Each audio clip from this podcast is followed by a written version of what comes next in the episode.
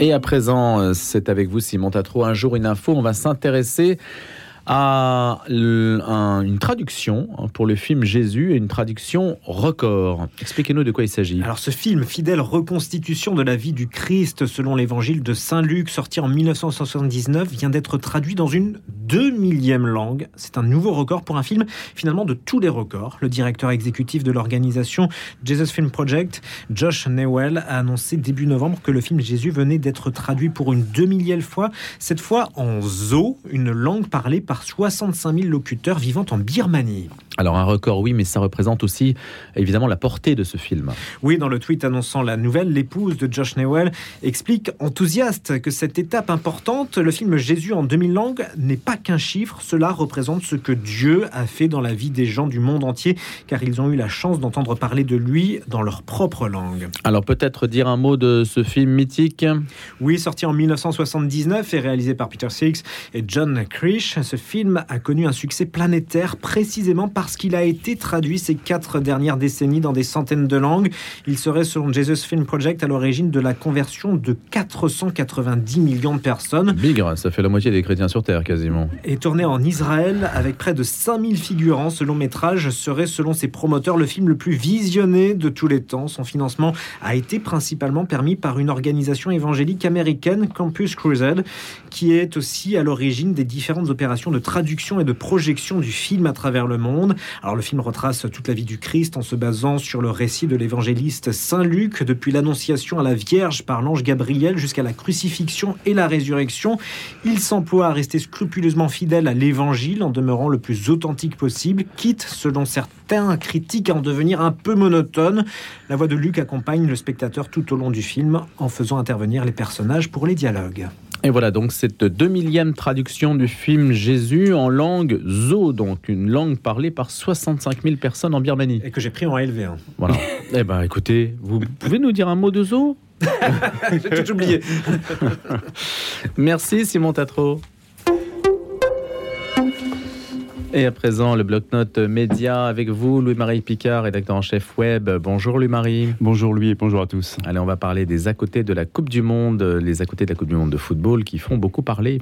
Oui, alors ça ne sera pas en langue zo, hein, comme dirait mon, ah bah dommage. mon confrère Simon. Alors oui, parce qu'en fait, il y a eu un très gros raté, euh, c'était mercredi. Alors il n'est pas question d'une occasion sabordée ou d'un carton rouge injuste, non, c'est un, un, raté médiatique avec ce lancement de pub un peu trop tôt. Alors pour vous expliquer, nous sommes mercredi dernier dans un match sans enjeu pour les Bleus contre la Tunisie, puisque les Bleus sont déjà qualifiés, mais ils sont menés 1-0 et Antoine Griezmann pense avoir égalisé à la dernière minute. L'arbitre valide le but et siffle la fin du match. Du coup, la régie. Jusque-là, ça va. Tout va bien. La régie finale de TF1 envoie la pub pour les 8,8 millions de téléspectateurs. Et pendant la pub, qu'est-ce qui se passe? La VAR, vous savez, c'est de l'arbitrage vidéo, appelle l'arbitre pour un hors-jeu qui fait quand même un peu débat, disons-le. Et finalement, l'arbitre annule le but égalisateur. Alors, la VAR, précisons quand même, parce que je suis sûr qu'il y a des gens qui ne savent pas, hein, ce n'est pas la VAR de Molière. Non, c'est pas la VAR avec Carpagon. On parle de Video Assistance Referee, c'est en anglais, donc c'est l'arbitrage, euh, l'aide euh, l'assistance, l'assistance à l'arbitrage, à l'arbitrage en vidéo. Donc voilà, tout ça, ces téléspectateurs n'ont pas pu le voir. Et du coup, ce qui s'est passé, c'est que TF1 s'est plaint à la FIFA et la Fédération française de football a porté un recours pour annuler le but. Parce qu'il faut savoir quand même que pour TF1, la publicité, c'est quand même une sacrée manne financière. Savez-vous combien ah bah c'est pour ça qu'il y a du foot. Est-ce que vous savez combien coûtent euh, les 30 secondes de spot de pub si la France est en finale de la Coupe du Monde entre l'hymne national et le coup d'envoi? Mmh, Moi, je dirais 800 000 euros. C'est 300, on est un peu moins. On est 330 000 euros et c'est deux fois moins si la France n'est pas en la finale. La différence, c'est pour moi, c'est le chéquier. C'est ça. Voilà, c'est ma commission. Pour le radio tour, allez savoir. en tout cas, c'est ah bah pas mal ça. Ah ouais. Allez savoir. En tout cas, c'est vrai qu'il y a la question des arrêts de jeu qui sont très longs, s'est posée, et puis l'utilisation erronée de la VAR puisque ce but n'aurait pas dû être annulé. Et puis, euh, c'est vrai que si c'était arrivé en finale, qu'est-ce qu'on n'aurait pas entendu Ah oui, ça c'est sûr. Alors cet incident d'antenne a suscité des réactions humoristiques, le mari. Bah, effectivement, vous savez, sur Twitter et les réseaux sociaux, hein, les gens ils vont, euh, ils vont de leurs euh, propositions et comme euh, vous ils savez, ne sont pas avares de réactions. Bah, non, ils ne sont pas avares. D'ailleurs, Bein Sport, vous savez, qui diffuse la Coupe du Monde, elle a réalisé cette petite bande-annonce un peu piquante pour ses TF1 qui les chambre, disons-le, pour le match France-Pologne d'hier. Écoutez. France-Pologne, huitième de finale à vivre en direct et jusqu'aux derniers instants sur Bein Sport. Oui, parce que eux, ils n'avaient pas Ah, envoyé. bah oui. Voilà, c'était pas à vous cognac Jay, comme on disait à l'époque. Bon, ça, c'était sympa le C'est ça. Cognac Jay, quand même. hein. Bon, en tout cas, elle a été supprimée depuis parce que Bon. c'était voilà, c'était bon esprit. Donc ça, c'était une pique de Bein Sport pour TF1. tout à fait. Mm. Voilà. La concurrence va jusque-là. Cette erreur d'arbitrage a eu des conséquences sur ceux qui jouent euh, à l'application Mon Petit Prono. Mais oui, alors vous savez, On ça, fait de la pub, là, hein, Oui, mais c'est l'application qui cartonne en ce moment. Alors il y a quand même près de 1,6 million de Français qui y jouent, qui s'y sont mis pendant cette Coupe du Monde. Alors il n'est pas question de parier en ligne, hein, mais le but est de pronostiquer les résultats les plus précis possibles de la Coupe du Monde. On y joue en famille ou avec les collègues du bureau, comme ici à la rédaction. Mais nous sommes loin du boycott. C'est quand même intéressant parce que on disait que les Français les boycottaient, mais finalement ils s'y passionnent, notamment grâce à ces applications de pronostics. Ah, ils ne boycottent pas du tout la Coupe du Monde, on Et ils ne boycottent aucunement la Coupe du Monde, surtout quand les Français brillent. Vous me permettez d'aller sur mon petit prono pour Bah voir oui. combien je suis là Parce qu'à la radio, on Je fait, pense- un- on fait des matchs entre Je nous. Mais que Marie, je- vous êtes je- devant moi. Je là, pense que je vous ai hein. dépassé. Ah ben oui, mais j'étais pas mal au début, puis là maintenant, je crois que je suis 11e. Tous jouent dans les arrêts de jeu et jusqu'à la Oh fin, là comme là. dirait la, la bande-annonce. Voilà, j'ai 503 points et vous en avez combien J'en ai euh, 680 quelque chose. je, je ne dirais pas que le nom, le nom vous avez pris, euh, parce qu'on a tous des noms un petit est- peu, Voilà, un peu voilà, un petit peu abracadabrantesques, un peu choisis sur mon petit prono. Mm. Alors, on va. Oui, parce que quand les Français brillent, en tout cas, c'est vrai que ça suscite un intérêt Eh ben bien sûr. beaucoup plus fort. Alors, ce qui porte le total, euh, parce qu'on peut parler d'Mbappé évidemment, Oui. qui est entré dans la légende déjà. Oui, parce que si Giroud a- est devenu le recordman de Oui. buts en équipe de France, bah Mbappé, avec 9 buts inscrits en Coupe du Monde, il est devenu le premier joueur à atteindre un tel total de buts en Coupe du Monde avant ses 24 ans, et juste devant un certain Pelé. Et alors pourquoi on parle de Pelé? Parce que justement, il est revenu au cœur de l'actualité, parce qu'un média brésilien assez sérieux, ESPN Brésil, qui est une grande chaîne de sport, a annoncé que l'état de santé de la légende brésilienne, qui souffre d'un cancer, était gravissime. Tout le monde s'attendait au pire.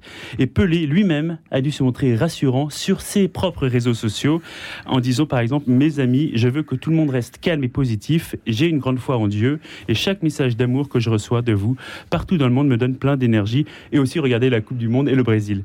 Tout ça pour dire que quand même c'est une évolution intéressante où les médias se font modérer par le principal intéressé pour rassurer tout un peuple. Parce que quand même, euh, Pelé pour le Brésil, c'est quand même Victor Hugo chez nous. C'est quand même une Ah légende. oui, c'est même plus. Hein. voilà, même plus peut-être. Il y a eu Ayrton Senna, il y a, il y a Pelé, ces deux énormes légendes du Brésil. Et il faut savoir que le mot dièse, le hashtag, je sais que vous aimez bien quand je dis le mot dièse, Oui, le mot dièse en français. Pelé, prions pour Pelé, est devenu l'un des plus relayés au Brésil et dans le monde, notamment grâce à Kylian Mbappé qui l'a relayé.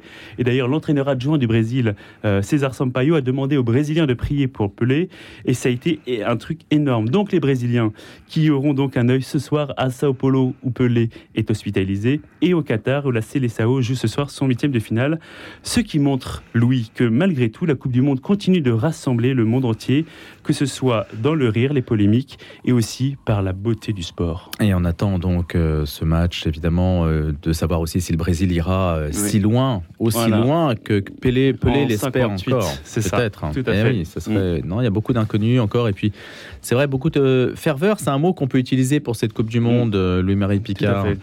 Avec donc euh, votre euh, clin d'œil euh, web, hein, web et puis média, c'est le principe de ce bloc-notes média. Avec vous, Louis-Marie, on se retrouve tous les lundis. Avec, Avec grand des, plaisir. des choses que vous allez picorer dans les médias et que vous allez nous faire partager donc tous les lundis. Là, c'était la pub de TF1 et puis Pelé. Voilà. Merci, Louis-Marie. Merci beaucoup. Bonne journée. Connaissez-vous le patron des journalistes? C'est Saint François de Sales. Alors, il n'est pas fêté aujourd'hui, il est fêté de mémoire le 24 janvier. Mais peut-être d'ailleurs qu'on fera une journée spéciale le 24 janvier. Ça mériterait euh, qu'on s'attarde sur cette personnalité finalement assez peu connue, évêque d'un diocèse complexe, à cheval sur plusieurs pays. On va en parler dans Un jour une histoire. Saint François de Sales est connu évidemment pour ses prêches et c'est sans doute pour cela aussi son caractère, euh, le, le talent, le génie oratoire de Saint François de Sales, et puis aussi euh, sa, sa détermination, sa persévérance. C'est le frère Jean-Marie Guelette qui nous accompagne pour en parler de cette figure. Il est dominicain, il est théologien. Bonjour frère. Bonjour. Alors vous avez publié Saint François de Sales, Parole publique et Parole privée aux éditions du Cerf. Euh, Ça donne deux images différentes euh, de Saint François de Sales, qu'il soit en privé ou en public? Ben, C'est-à-dire que nous avons, nous avons organisé un, un colloque à l'occasion de son quatrième centenaire et on voulait honorer Ah oui, j'ai oublié de le dire. justement les, diffu- les différentes facettes de son, de son ministère parce que euh, souvent on, met en valeur euh, Saint François de Sales comme directeur spirituel, ou alors on va regarder son rôle comme, comme, comme évêque, euh, fortement impliqué dans, dans la vie de, de la Savoie de l'époque. Et il nous a semblé intéressant d'essayer de, regarder si par hasard ça serait pas le même homme et de voir s'il parlait de façon différente lorsqu'il s'adressait euh, soit par sa prédication, euh, euh, soit dans, dans le, le, cadre officiel de son ministère d'évêque. Soit dans l'intimité de sa correspondance comme directeur spirituel, puisqu'il a beaucoup dirigé, comme on disait à l'époque, par, par l'écrit. Et alors, quels sont les points de convergence entre les deux? Entre la parole publique et la parole privée? Ah, c'est pas si simple, rien n'est simple chez, François Sales, parce que ce qui, ce qui est très, très intéressant chez lui, c'est de voir euh, euh, la, la, la, convergence, si on peut dire, entre une, une profonde une profonde bienveillance. Hein, c'est peut-être sa vertu principale. Il est, il est fondamentalement bienveillant envers les personnes, que ce soit les, protestants de Genève qui l'aimeraient voir revenir au sein de l'Église catholique, que ce soit les, personnes qui l'accompagnent, que ce soit les pauvres, les, il passait des heures tous les jours au confessionnal. Et puis donc un homme profondément miséricordieux, bienveillant, et en même temps un, homme qui gouverne son diocèse avec une, on pourrait dire avec une poigne de fer, enfin avec une, une autorité tout à fait ferme. Faut pas oublier que François de Sales était au départ un juriste, hein, il a fait un doctorat mmh. en droit, et, euh, et on lui faisait pas, on lui faisait pas avaler ce qu'il n'avait pas envie d'avaler dans, sa, dans, sa, dans ses tâches de gouvernement. Donc c'est assez intéressant de voir euh, euh, de voir un homme, on pourrait dire aussi complet, quoi, qui qui sait qui sait s'engager au service du Christ de, de manière très différente.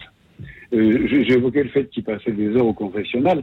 Euh, ça fait tout de suite penser au curé d'Ars. Mmh. Le curé d'Ars, on pourrait dire, il ne faisait que ça. François de Sales, il était en même temps un, un évêque euh, invité à la, à la, cour de France pour prêcher, en dialogue avec les grandes secondes, euh, consulté par le pape sur des questions théologiques. Vous voyez, c'est une, une, envergure, si on peut dire, euh, d'un tout autre ordre. Est-ce que cette envergure intellectuelle, on la doit à sa famille? Oh, c'était pas une famille d'intellectuels, c'était une famille de, de plutôt de, de, nobles locaux. Son père aurait beaucoup aimé qu'il qu'il euh, devienne un juriste au, au Sénat de Savoie.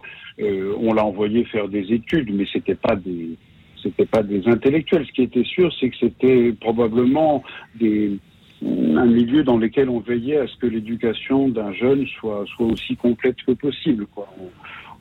C'était pas uniquement le métier des armes, euh, c'était pas uniquement euh, la manière de se conduire en société, c'était pas uniquement les, les lettres classiques, c'était un peu tout ça. Et, euh, et François de Sales, qui devait quand même être un homme exceptionnellement intelligent, a, a vraiment profité de ses études.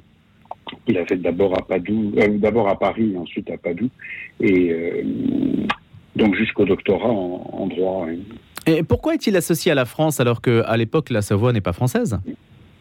La Savoie n'est pas française, mais, euh, mais il a été invité plusieurs fois à prêcher euh, en France. D'abord, euh, première fois à Dijon, enfin, il a fait ses études à Paris, il a été invité à prêcher à Dijon, et c'est très important puisque c'est le moment où il rencontre Jeanne de Chantal. Et puis, il est, venu plusieurs fois à, Paris, et Henri IV l'aimait beaucoup, il aurait voulu en faire l'archevêque de Paris. Et euh, François Sales a refusé en disant que qu'il était lié à son diocèse et que qu'il n'avait pas. Il a une expression, je ne l'ai plus en tête, mais une expression qui est quasiment je n'ai pas à changer de femme en cours de route. Quoi. J'ai épousé mon diocèse et donc il était, il était très très apprécié en France. Il était tellement apprécié en France d'ailleurs que le duc de Savoie en prenait un peu ombrage. Et à l'époque, il avait beau être évêque, il était quand même vassal de son, de son duc, et il devait demander la permission pour sortir du duché de Savoie et aller en France. Et, le, duc de Savoie, il est arrivé de, de lui interdire d'aller prêcher en France parce qu'il avait peur que d'une part que la France euh, lui pique Saint-François de Sales, et puis d'autre part, il y avait des moments où les deux pays étaient quasiment en guerre, donc c'était quand même assez, assez, complexe. Comment se fait-il qu'à l'époque, on s'arrachait les évêques de talent, euh, frère Jean-François Guelette Jean-Marie Jean-Marie, pardon. Euh... Justement, je vous ai Je vous ai associé à François de Sales. Comment ça, comment, Euh. parce que c'était des figures d'autorité quand même très, très proéminentes et, qui jouaient un rôle euh, très important. Alors comment, aujourd'hui, ça paraît un petit peu très en décalage par rapport à la situation dans laquelle les évêques se trouvent aujourd'hui, c'est évident. Ah, c'est le moins qu'on puisse dire, oui. Euh, mais il faut pas oublier qu'on est à l'époque de François de Sales, donc euh, fin 16e, début 17e, euh, dans les moments où, on commence à mettre en œuvre les décisions du Concile de Trente, et que et qu'il on pourrait dire ça, qu'il n'y a pas beaucoup d'évêques édifiants, c'est-à-dire que François de Sales, dans son désir de servir son diocèse, de faire la visite pastorale de toutes les paroisses, de, ne pas accepter euh, une autre charge épiscopale qui aurait été plus rentable, etc., euh, il fait un peu figure d'exception, parce qu'il y avait quand même beaucoup de ces évêques qui étaient, euh, qui étaient très très peu impliqués dans la vie de leur diocèse, qui n'y résidaient pas, qui étaient Hmm. notablement décadents quand même. hein. Donc je pense que je ne sais pas si c'est tellement une figure d'autorité ou alors la, la très belle autorité que donne la sainteté. Quoi. Mais, mais il y a quelques il y a quelques évêques à l'époque qui euh, qui sortent du lot parce que beaucoup d'autres sont des soit des, des hommes de cour, soit des, des, des gens pas très intéressants, quoi, et surtout intéressés par les par les bénéfices de leur diocèse. Est-ce que son action, l'action qu'il a menée dans le Chablais, autour de Genève, est-ce qu'il a empêché en fait que le protestantisme se répande en Savoie Euh, oui, enfin, il l'a, il l'a même repoussé, si on peut dire, Mmh. puisque le que Chablais, c'est-à-dire le, no- le nord de la Savoie, dans lequel il a, il a prêché pendant quatre ans avant son épiscopat, était, était passé complètement à la réforme et qu'il a vécu là très, de des conditions extrêmement difficiles, euh, faisant du porte-à-porte, glissant des tracts sous les portes parce que les protestants, n'a- il leur était interdit de venir l'écouter prêcher. C'est en ça qu'on qu'on en a fait le patron des journalistes à cause de, de ses écrits euh, distribués à domicile. Et il a petit à petit euh, reconquis, si on peut dire, euh, cette région-là euh, à la fois catholique en, en quelques années. C'est tout à fait étonnant hein, ce qu'il a réussi à faire et en, en, évitant que, que le duc de Savoie euh, n'utilise les armes pour, euh, pour rétablir la foi catholique parce que ça le tentait. Quoi. Donc là, il a, il a fait une œuvre Hmm. euh, très bénéfique. hein. Du porte-à-porte, hein, tout simplement. Il est allé voir. Ouais. Il était. C'est d'ailleurs intéressant de suivre tous ces itinéraires en, en Savoie, de montrer quand même le, le courage que cela requérait pour aller au, au devant hein, de, ces événements. Et, il n'est pas resté, hein, c'est le moins qu'on puisse dire, assis derrière euh, une plume. Il n'a pas seulement écrit, il a beaucoup bougé, Saint François de Sales. Beaucoup, euh, il s'est beaucoup investi. Merci beaucoup hein, d'avoir été des nôtres, frère Jean-Marie Gueulette. Il y aurait beaucoup de choses à dire encore sur Saint François de Sales. Peut-être qu'on aura l'occasion de le faire. En tout cas, je vous remercie de nous en avoir parlé. Saint François de Sales, parole publique et parole privée. Au CERF, vous êtes l'invité d'un jour une histoire.